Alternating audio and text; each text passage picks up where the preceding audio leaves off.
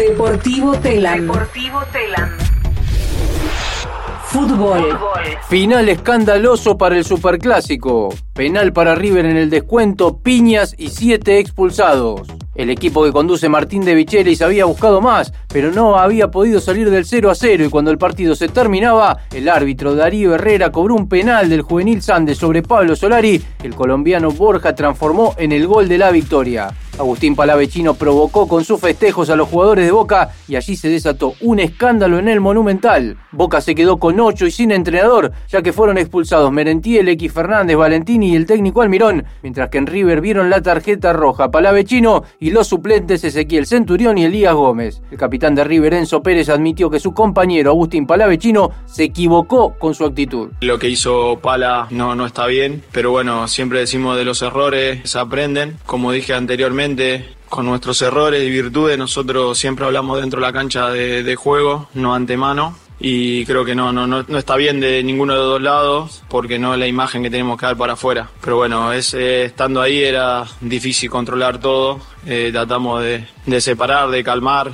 de que unos se vayan para un lado, de otro que se vayan para el otro lado. Pero bueno, cuando hay tanta gente que no tiene que estar dentro del campo de juego, que también es la que por ahí uno puede estar calmando, pero bueno, vienen con una, un nerviosismo de afuera. Es difícil, pero no, no, para nada estoy, estoy de acuerdo con lo que sucedió, así que de los dos lados no, tuvimos los dos aceptables. Por el lado de Boca se fueron con mucha bronca del Estadio Monumental. Sergio Chiquito Romero, que había sido la figura de la cancha, se quejó del arbitraje y aseguró que si el penal hubiese sido a favor de su equipo, el juez no lo hubiese cobrado. La jugada del penal es una jugada muy dudosa. Eh, yo le pregunto al, árbitro si, fue penal. Él me dice que fue un claro penal y le digo, ¿tenés el VAR? Tranquilamente le puedes preguntar al VAR, consultar. En ningún momento, por lo que tengo entendido, lo consultó. Se quedó con, lo que él vio y viendo la jugada, la verdad que no es, un penal cobrable. O sea, es una jugada normal de un partido donde hay un mínimo roce, si es que lo hay, y no debería haber sido cobrado nunca. Y lo raro, lo raro de todo esto es que el VAR no, no haya llamado, no haya avisado de que no era un penal claro, que no era una patada que le voló la pierna, como de hecho el jugador de River se queda tirado y yo voy y le pregunto y me dice me toca, y le toca la canillera si le toca. O sea, eso no es penal.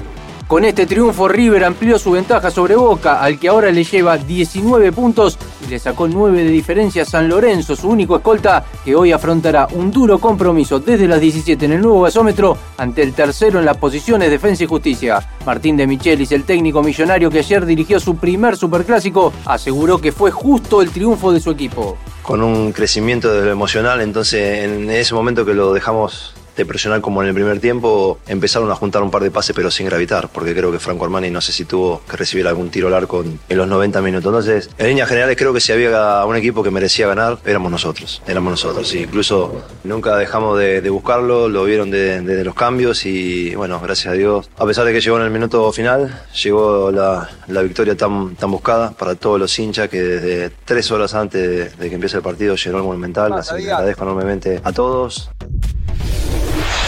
Sanguinetti dejó de ser el técnico de Banfield y suena Falcioni como su posible sucesor. El taladro volvió a perder ayer, esta vez ante Colón de Santa Fe por 2 a 0, y el club informó mediante un comunicado el alejamiento de común acuerdo de su entrenador, Javier Sanguinetti. El Archu, un histórico del club, dirigió en esta segunda etapa como técnico de Banfield 21 partidos, en los que apenas logró 4 victorias, 7 empates y sufrió 10 derrotas. Julio César Falcioni, actualmente sin equipo y con ganas de volver a dirigir, es el principal candidato para sucederlo en el cargo.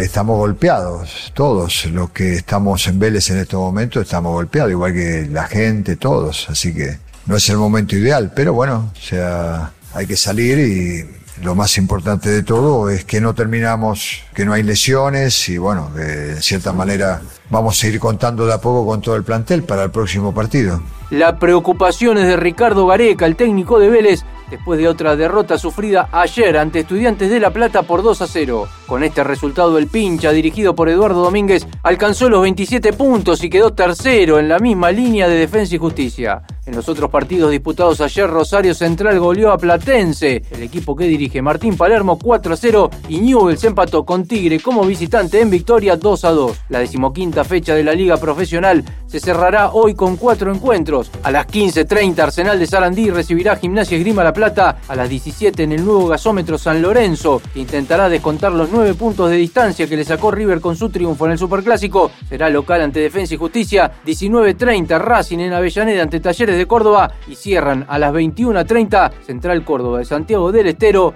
y Sarmiento de Junín. Fútbol internacional.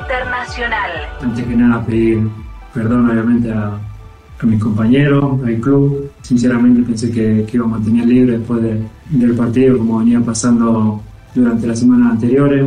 Tenía organizado este viaje a Arabia, el cual, el cual había cancelado anteriormente y este no pude. Y nada, vuelvo a repetir y pedir perdón por, por lo que hice y acá estoy a espera de, de lo que el club desea.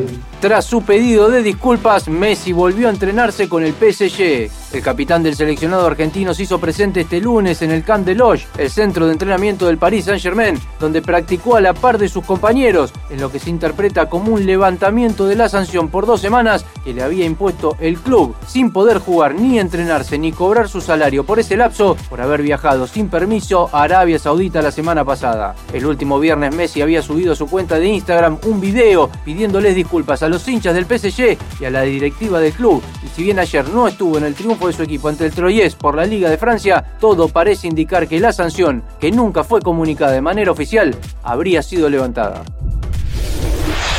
El Napoli, campeón, festejó el título ante su público y con Gio Simeone en la cancha. El delantero argentino ingresó en el segundo tiempo en el partido que el Napoli jugó ayer en su estadio, el Diego Armando Maradona, ante la Fiorentina, después de conquistar el Scudetto el jueves pasado, cuando había igualado 1 a 1 como visitante con el Udinese. El equipo de Spalletti derrotó ayer a la Fiorentina 1 a 0 y fue su primer partido como campeón en su estadio, por lo que los hinchas napolitanos pudieron festejar el estreno del título, el tercero en su historia y el primero después de Diego Maradona. El nigeriano Víctor Osimhen, a los 29 minutos de la segunda etapa de penal, anotó el único gol del encuentro e inmediatamente ingresó en su lugar el argentino Gio Simeone. Fórmula 1.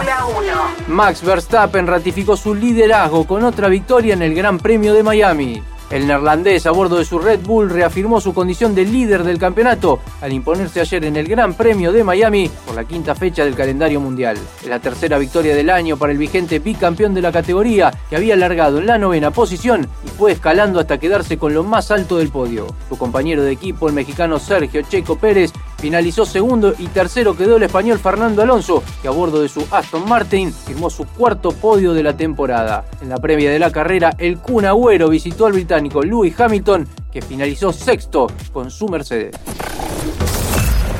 Más información en telam.com.ar y en nuestras redes. y en nuestras redes.